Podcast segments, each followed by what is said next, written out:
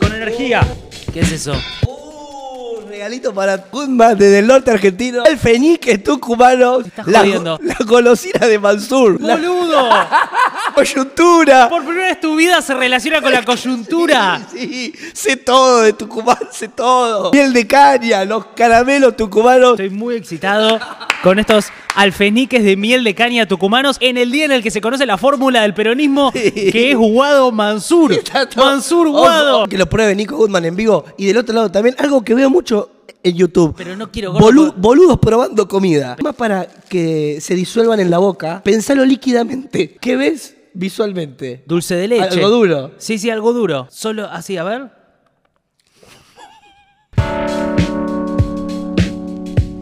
¿Cómo estás? Esto es 220 Podcast, un podcast que normalmente sale los miércoles, hoy está saliendo el jueves por una cuestión de logística, de que Tommy miró mal la fecha de vuelta de su pasaje, pero me trajo un regalo de Tucumán, la provincia del momento, así que ¿qué puedo decir? ¿Qué puedo hacer? Estoy contento. Eh, acordate de suscribirte al canal de YouTube si estás mirando por YouTube, de ponernos seguir en Spotify si estás eh, escuchando por Spotify. Eh, Las suscripciones. y es muy importante que esto se sostiene por la gente que lo mira y consume en 220podcast.com.ar con suscripciones mensuales que... Porque no quiero golpes bajos, pero si solo viviéramos de esto, eh, tendríamos plata hasta el día 4 Sí, de- totalmente. del mes. Sí, o, o- o tres. Pero Y si yo ya si le meto uno o dos. nos gusta si mucho me hacerlo, paso- pero necesitamos... Si me paso el Cabernet Franc, es hasta el 2. Ok. Eh, estamos en un momento de definiciones muy importante mientras está pasando algo en Jujuy de lo que vamos a hablar un rato, porque la verdad es muy representativo, o yo siento que es muy representativo, del país al que estamos yendo, que es un país distinto del que venimos. El próximo gobierno va a tener condiciones diferentes.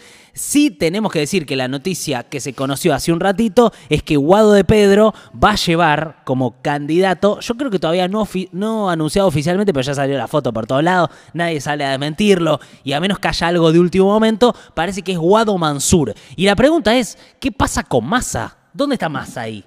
Porque claro, Mansur es un representante de eh, el- el- ese peronismo federal de centro, si querés, que no es el, peronismo Más progre. más progre, más de la cámpora, más, Más kirchnerista, kirchnerista.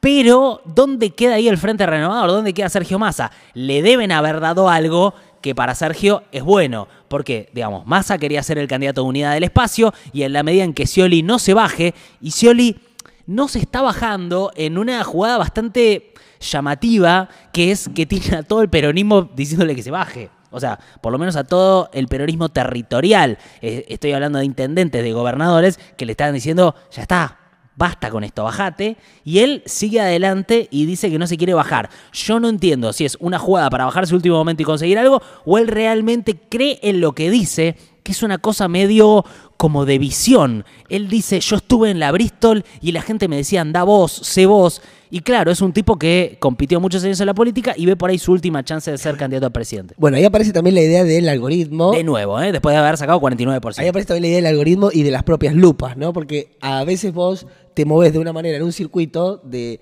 20, 30 y te crees que después la realidad son eh, lo que te muestra vos tu celular o lo, o lo que dicen tus primos de vos y vos decís, no, bueno, los límites de tu pensamiento eh, no reflejan la realidad. Y hay un límite muy concreto que se va a encontrar Scioli, que es que va a tener que poner candidatos propios en todas las intendencias.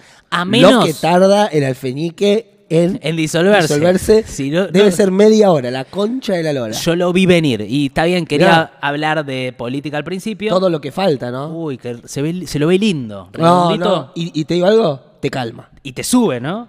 Pero te calma, te calma. ¿eh? Bueno, como la definición de Mansur en la fórmula, calma un poco la situación general de ansiedad frente a la definición. Y también ciertos fachos peronistas respirando.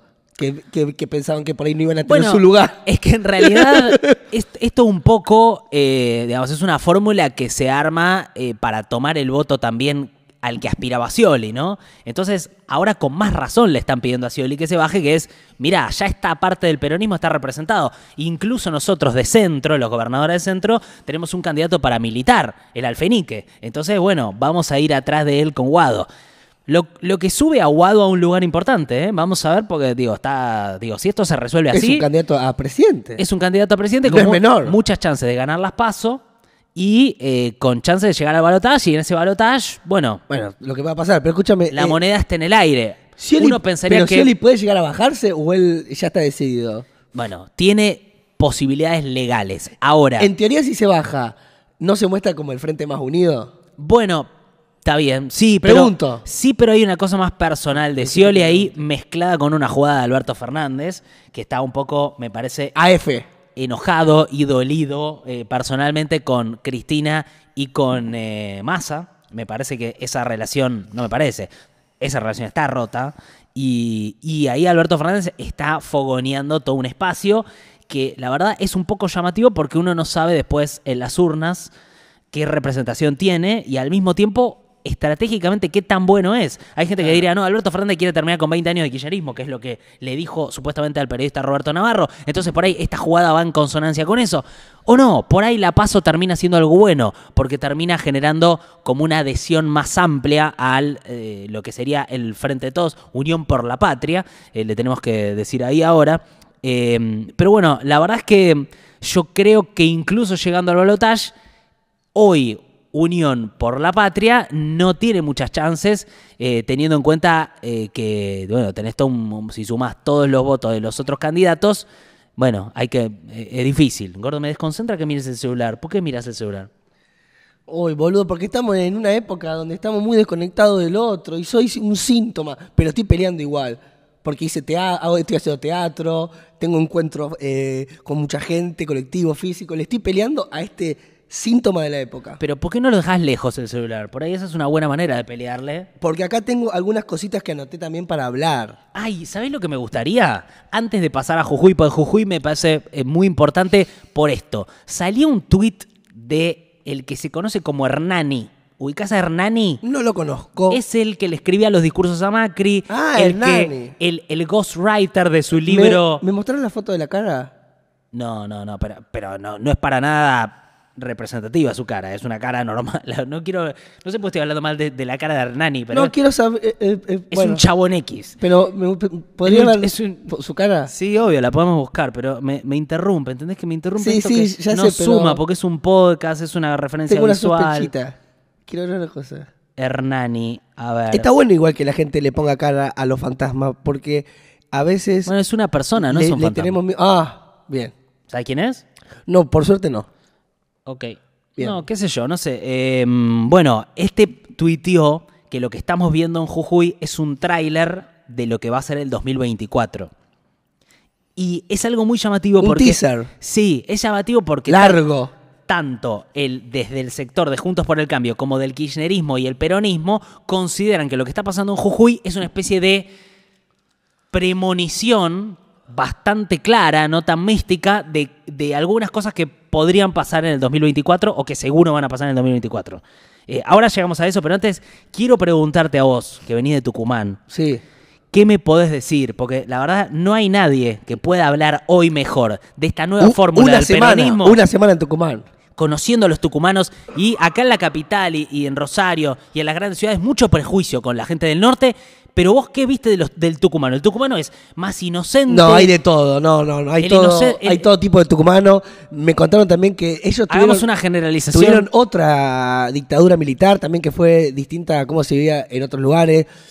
Se chupaban familias enteras. Hay toda una cultura Bueno. eh, de, fascismo, de fascismo eh, mucho más eh, grande. Hay un resentimiento, hay unas cosas que son están mucho más fuertes capaz que en otras ciudades. O sea, no es que eh, momentos históricos pegaron en todas las regiones de la misma manera.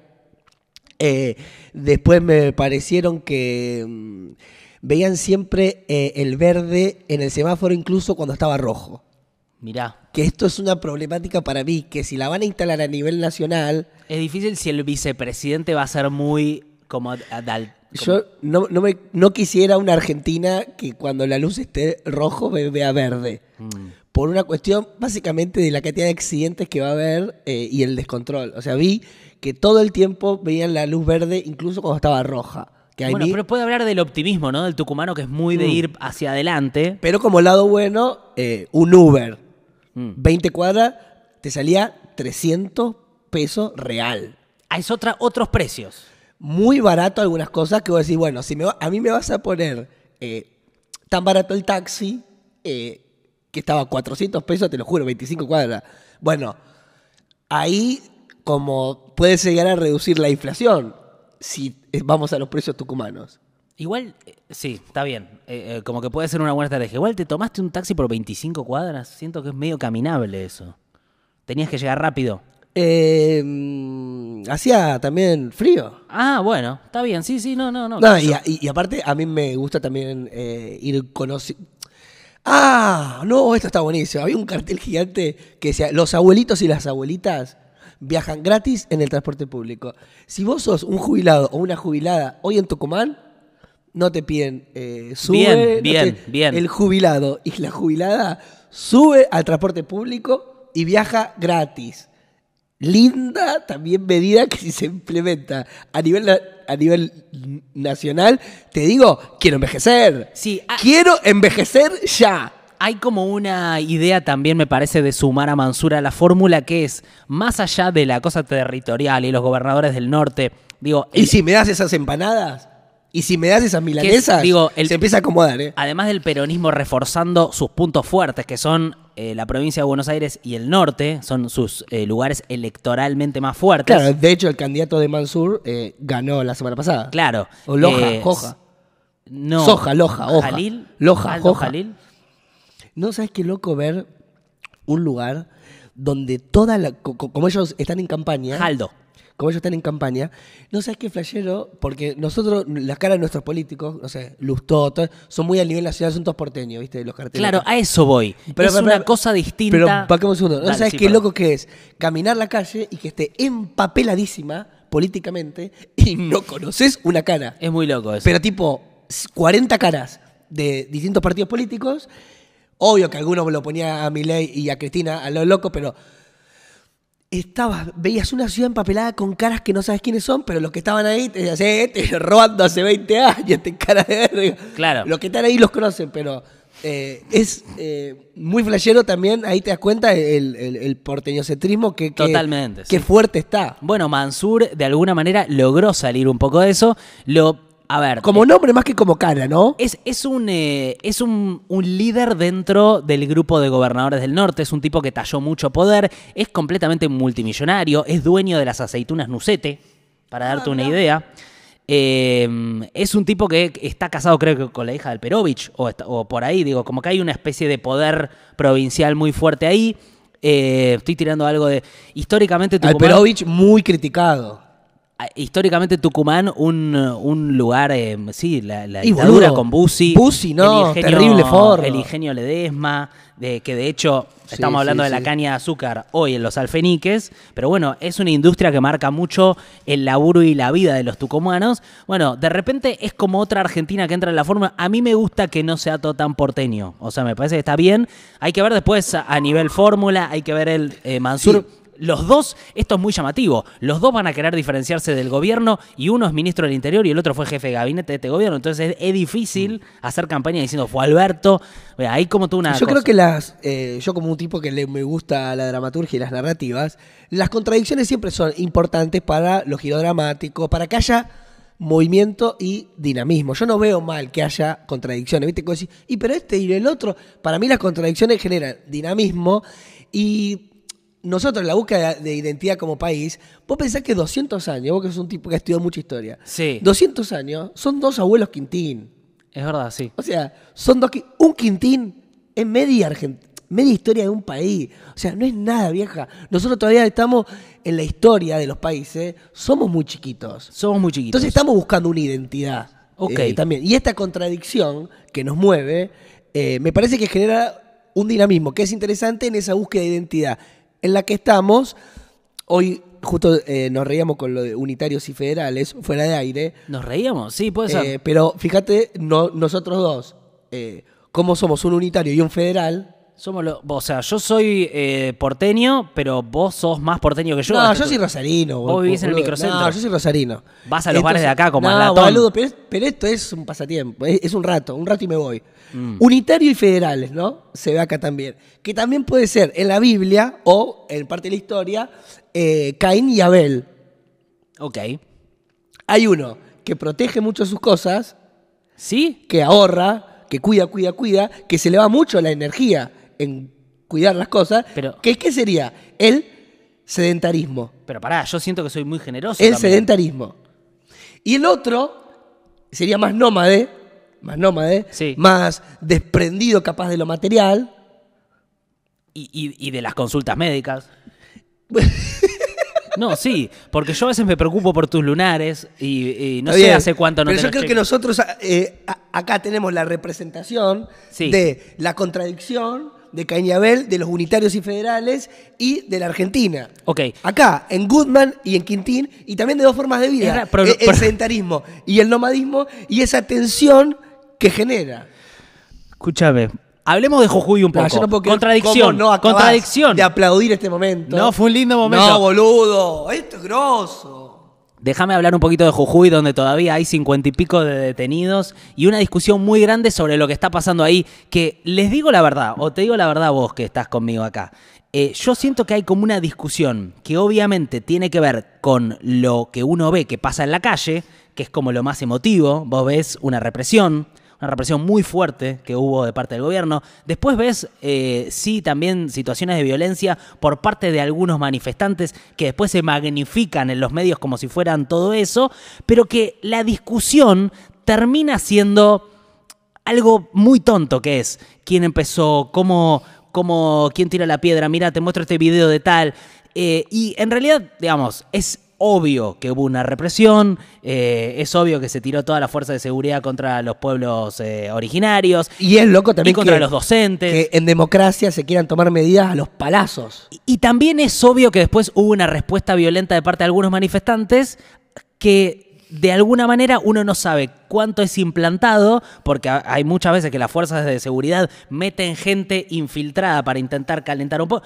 Pero lo concreto es que hubo, hubo violencia, pero de repente los medios eh, eh, porteños magnifican eso, parece que es lo único, y titulan de una manera, yo el otro día lo ponía en Instagram muy indignado, porque eh, me ayuda de mi casa indignado, pero el- el- el- básicamente lo que te dicen es... Unitario federal. Poca, estoy hablando de- E- e- ese momento es para siempre.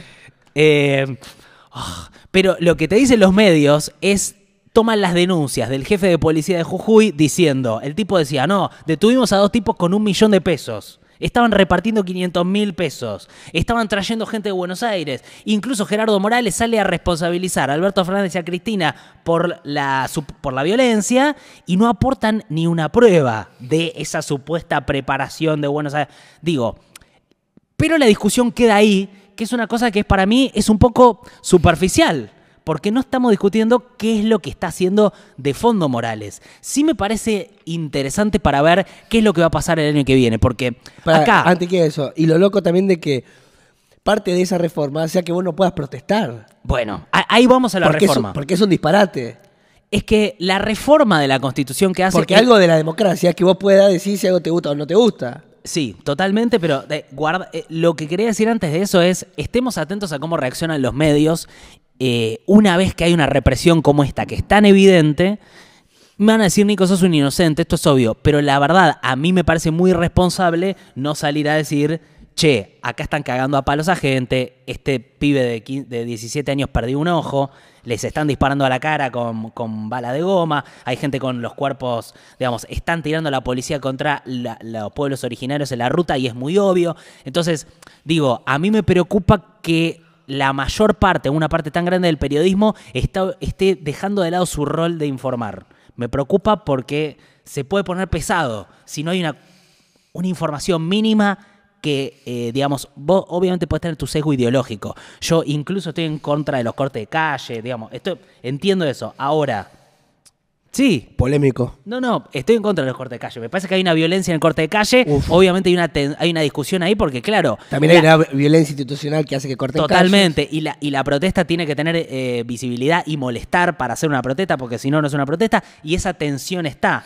Ahora, yo, más allá del sesgo ideológico, lo que veo es una especie de permiso a la violencia por parte de los medios y ahora también de, lo que es ahora la oposición y que aspira a ser gobierno, que a mí me preocupa porque dieron una conferencia eh, Rodríguez Larreta con Martín Lustó, eh, con Patricia Woolrich, todos unidos, todos juntos por el cambio unidos, diciendo acá lo que hay es violencia contra Morales y no hay represión. No condenan la represión, no, no o sea, ubican un acto mafioso y no hay ningún tipo de reconocimiento de la violencia ejercida sobre el pueblo o ni siquiera del debate de las ideas de fondo. Y eso me preocupa porque estamos yendo a un, país en donde seguramente van a, si gana la oposición y, algo, y hay que ver qué pasa con el peronismo, pero digamos, el Fondo Monetario está pidiendo medidas de recorte y de ajuste sobre sueldos que están muy recortados, esto lo venimos diciendo.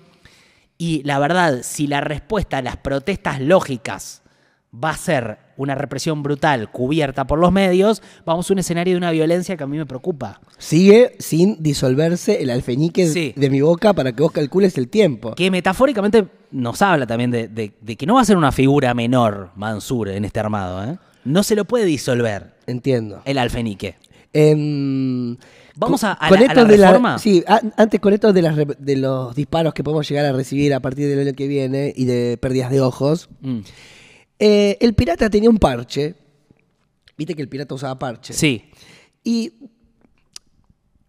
a veces tenía el ojo del otro lado. Ah, El pirata. ¿era para infundir temor? No, era porque a veces tenían, eh, entraban a cavernas o a lugares oscuros en el barco, viste, que vos estás naufragando y por ahí te metés, no sé, dentro de unas piedras, un lugar donde no sé nada.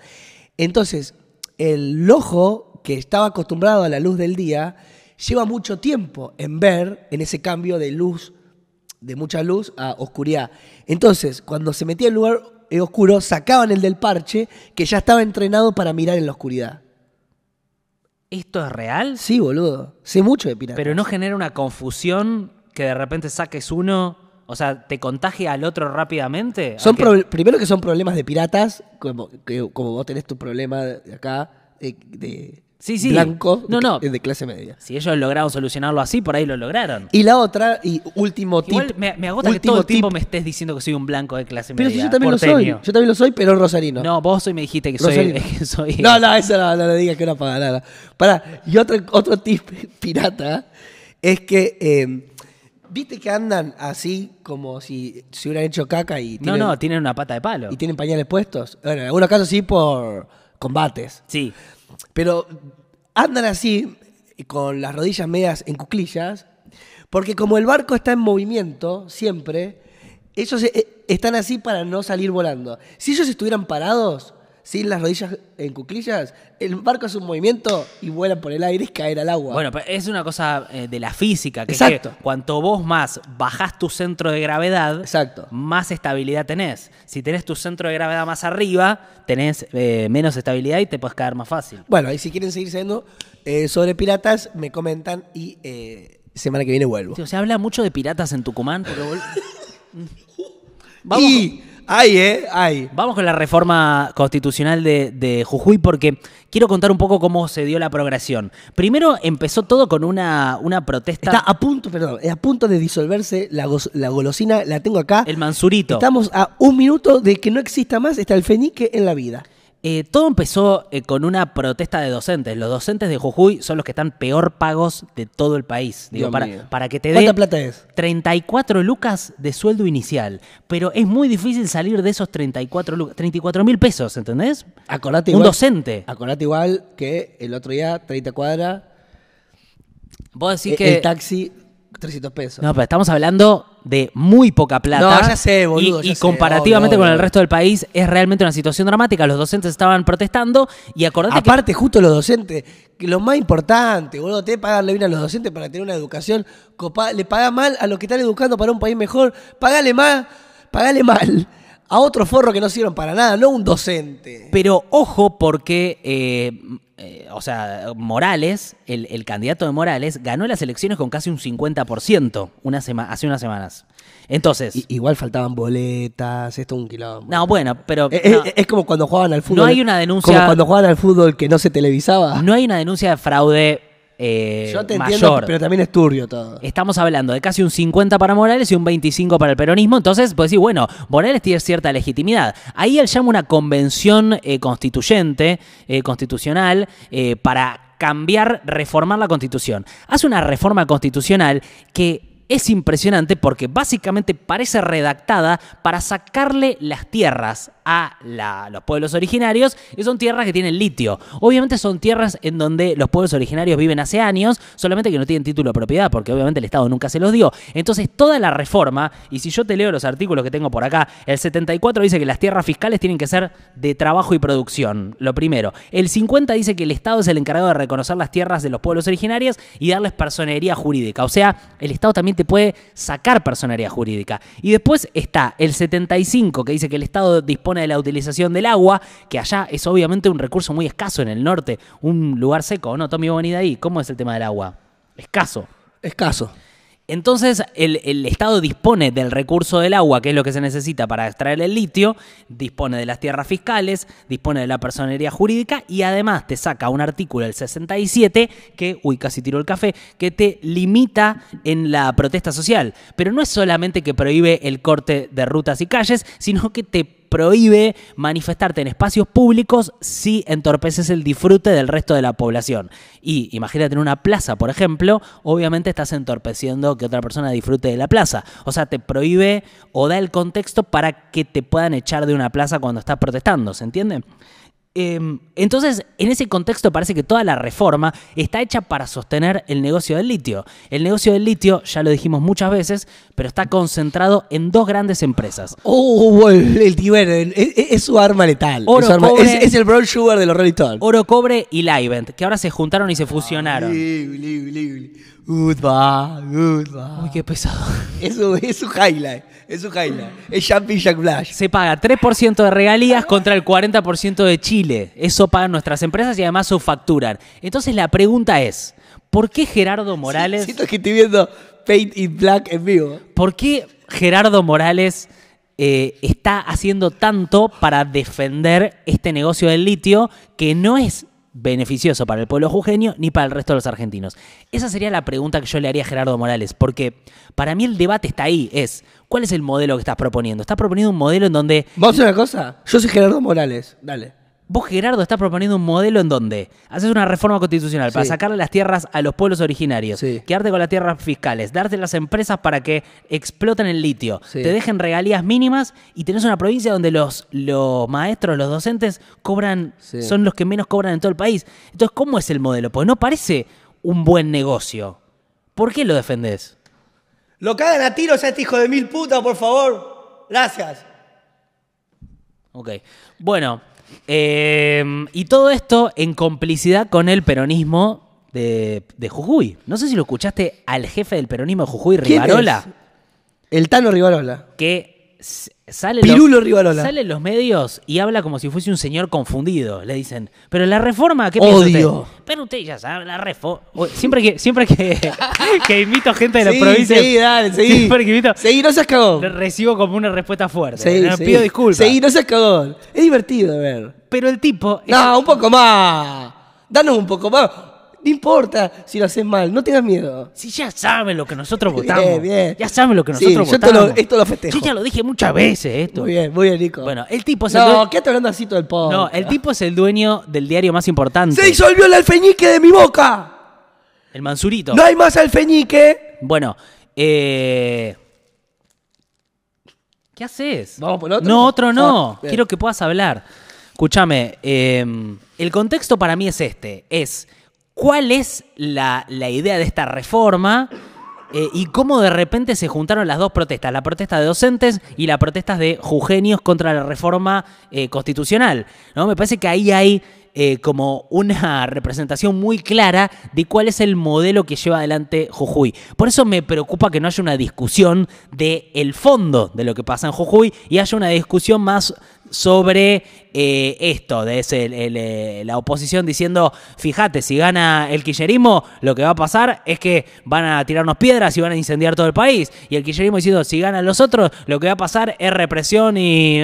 Bueno, me parece que ahí en esa discusión hay algo que se pierde que es, bueno, ¿cuál es el modelo que propone cada uno? ¿Cuáles son los matices? ¿Cuál es el matiz, por ejemplo, entre Larreta y Patricia Bullrich? ¿Qué es lo que está proponiendo Guado de Pedro para esto? ¿Qué va a proponer Scioli? Quiero saber qué piensan todos del litio. Quiero saber qué van a hacer todos con el litio, porque las tenencias están todas dadas y el Estado tiene que ser algo muy fuerte para poder revertirlo y entrar en ese negocio.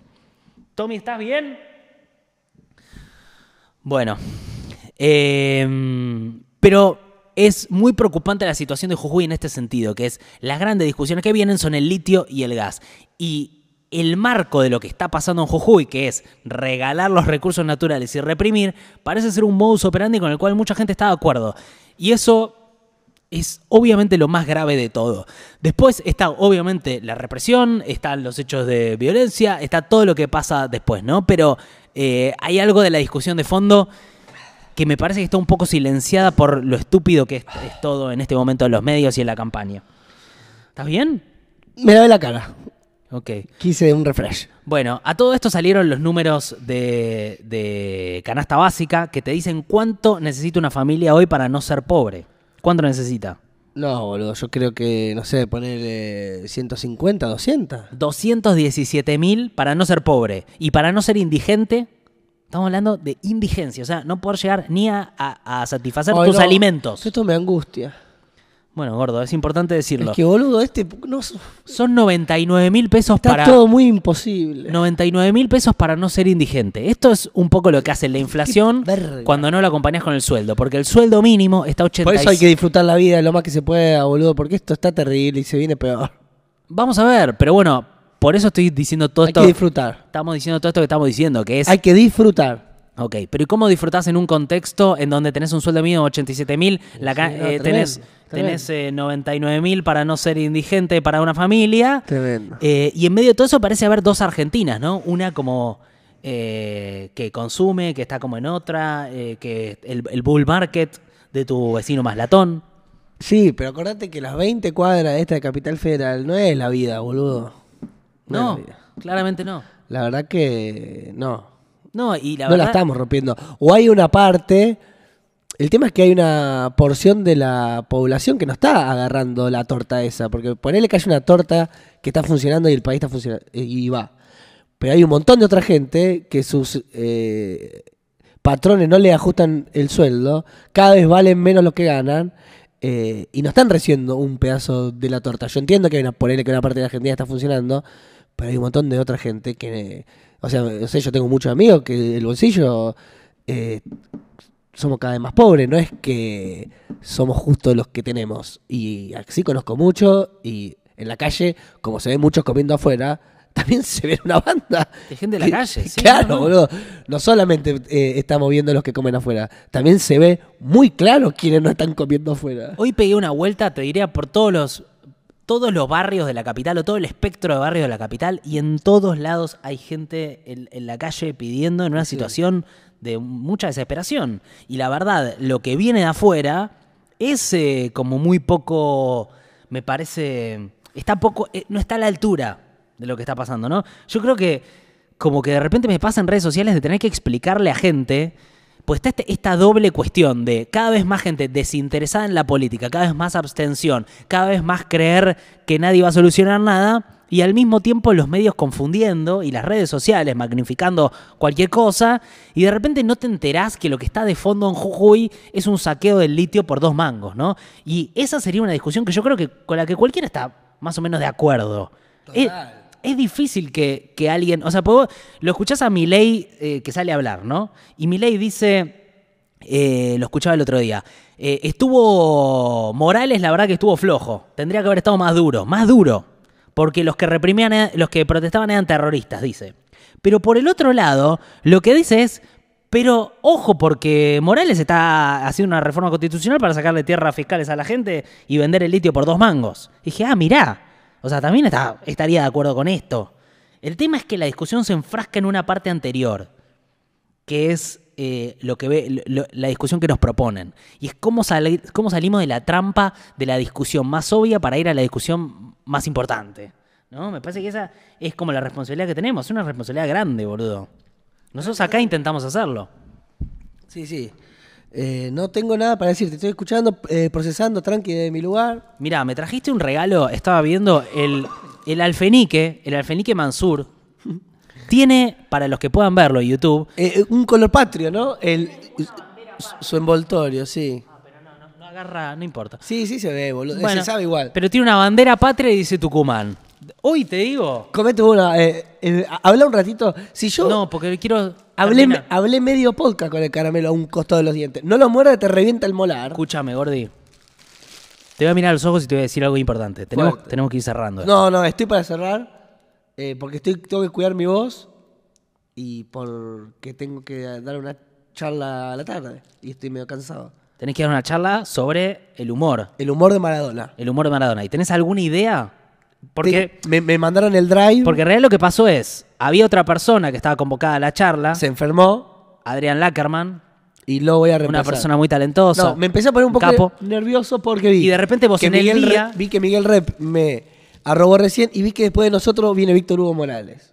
Uh, Entonces siento que es todo un acontecimiento que va a haber un montón de gente y faltan dos horas y no estoy preparado ¿Sabés porque cuál es el problema con Víctor Hugo? que no hemos rido de él. no solo eso, eh, también lo he respetado todo, pero eh, no, eh, que ¿te acordás cuando fue la presentación del libro de Majul? Él lo hará a los lugares y en la cara te dice lo peor que piensa de vos, que es Ah. muy peligroso. Lo llevó a la presentación Majul y, y- y cuando te- ¿no lo viste esto? Y él dice, Bueno, pero también. eh, yo vine a la presentación bueno, pero- porque tengo un afecto por Luis. pero Majul también convocándolo sa- sabía lo que podía Pero pasar. agarra el libro de Majul en la presentación y dice, pero yo no considero que esto sea periodismo. Llamar a esto periodismo sería como... Y le empieza a decir las peores cosas, con lo cual, hoy puede terminar tu charla. No, no, pero pará. Y Víctor Hugo puede decir, la vergüenza que a mí me genera conociendo a Diego.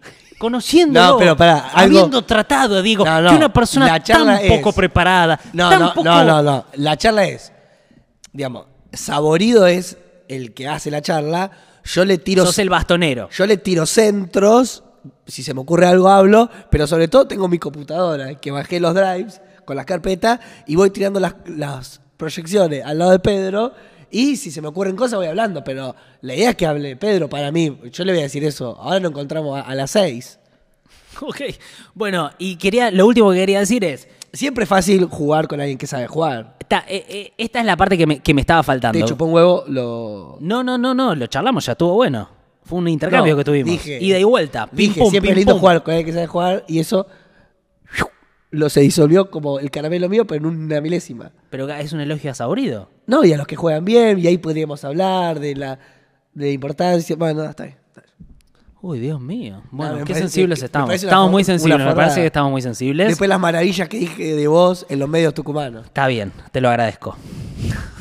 Em, lo que quería decir es que lo de Morales también es una jugada dentro de la campaña que uno lo ve envalentonarse para ser eh, para, para subir su perfil nacional y ahora se sabe que va a ser el candidato a vice de la reta. O sea, vas a tener la reta Morales, la reta de esta manera apela Entonces, ¿son lo mismo o no son lo mismo? Cuando vos decís Bueno. que es todo lo mismo. Es que en algún sentido me parece que la- el Arreta y Bullrich tienen muy claro que el programa económico es el mismo. Tienen alguna. Tenían algún matiz. Pero Guado es distinto a ellos. Sí, claro. Tenían algún matiz con respecto a, a cómo llevarlo adelante, pero si ahora. Tenés una urna La y- y, reta- tenés tres boletas. Si ahora la reta lo- bancate esto y cabón. Tenés tres, tenés la reta, Milei. Guado, Bullrich. ¿Cuál boleta ponés? Entre los cuatro, Sí. Guado. ¡Vamos! Tartamudos y tucumanos. Dios mío. Bueno, eh, con muchas críticas, especialmente a la gestión que hizo él como ministro del Interior de un gobierno del que formó parte, viejo. Bueno, pero más allá de eso, porque el, el sueldo cayó en este gobierno del que eres parte. Él encarna la Argentina. Él encarna boludo. muchas cosas. Toda la historia argentina Sí, sí, está en su cuerpo. Está bien, pero eh, eh, fueron gobierno hace dos minutos y, y el sueldo se fue al carajo. Bueno, Pero él no es responsable. Que lo responda él. Él no es responsable del gobierno, boludo. ¿y quién? No, no, dale, dale, dale. ¿Quién? ¿Por qué me querés jugar así? Dios mío. Bueno, eh, la reta está yendo con Gerardo Morales como vice y con Pichetto, el que dice que básicamente los mapuches son todos unos eh, terroristas, que nos están invadiendo los bolivianos por la frontera y todo eso. Ese va a ser su primer candidato a diputado por la provincia de Buenos Aires. Y Patricia Bullrich, y este es un datito de color, pone de vice a Luis Petri, que es el novio de la pareja de No, no tengo una idea. periodista. Gisela Marciota. No, Karina Mazoco. no, es Luis Petri, está con Patricia Bullrich. Ah. Karina. Eh, Viana Canosa. Mm, no, pero por ahí. Marcela Tauro. No. Dale, gordo. Una periodista independiente. Gla- que está siempre en la independencia. La nana feudal. María Julio Oliván. Se peleó con Grabois. María Julio Oliván. No, se peleó con Grabois. Todos se pelearon con Grabois. Cristina Pérez. Ah, sí. Chupamos en el mismo bar. ¿Sí? Sí. Hace un- eh, se clava unos chupitos los martes y los miércoles, ¿eh? Se baja un tubo de vino con una amiga, martes y miércoles de noche. Bueno, eso me, Rock- rockera, rock and roll. Pide blur. me la pinta mejor de la Sí, imagen que yo tenía de sí, ella. Sí. O sea, no me Nada cambia, que ver no me cambia la... parte más de periodística, qué sé yo, porque la, la verdad no, pero, pero ah, personalmente, no sé. A mí me cambió la opinión. Ok, bueno. La puta madre. La siento rockera. Lo la- rápido que he cambiado de opinión, la no siento lo puedo con- creer. Escúchame, Alfenique, ¿vamos a, a despedirnos? Sí, pero vamos a despedirnos Hacemos con un la Nico foto. Goodman metiéndose un alfenique en la boca. Pero gordo, yo no, no quiero meterme un mansurito porque quiero comer algo, antes no comí nada en todo el día. No, pero, boludo, está despre... Lo voy a comer de postre. Voy a subir el video al final probándolo. ¿Te parece bien? Bien. Dale, hagamos la foto. Ese- no te- Uh. Guado, Guado Mansur es la foto, ¿eh? Uh, Entusiasmo. sí, sí. El entusiasmo es todo. El entusiasmo es sagrado. El- el- a la cámara, ¿eh? no a la pantalla. Escribir es una misa en soledad. De ahí se asocia lo sagrado. De ahí esta alegría del entusiasmo. Se puede encontrar lo sagrado en misa, luego de hacer una función o en un momento de amor con alguien que te lleva al entusiasmo. Ok, bueno. En eh, ese contagio que se da. Gordo, ¿pero puedes quedarte quieto Sí. un segundo?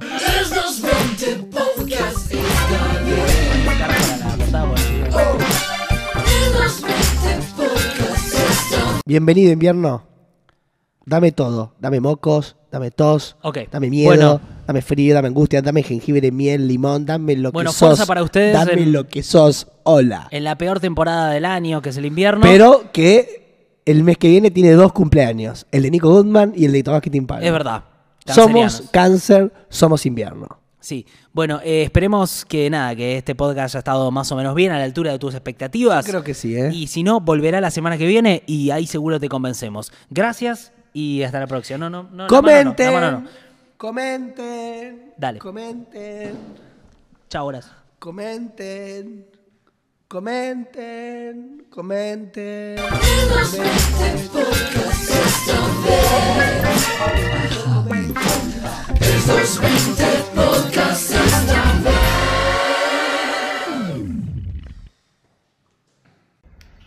Bueno, voy a probar el alfenique.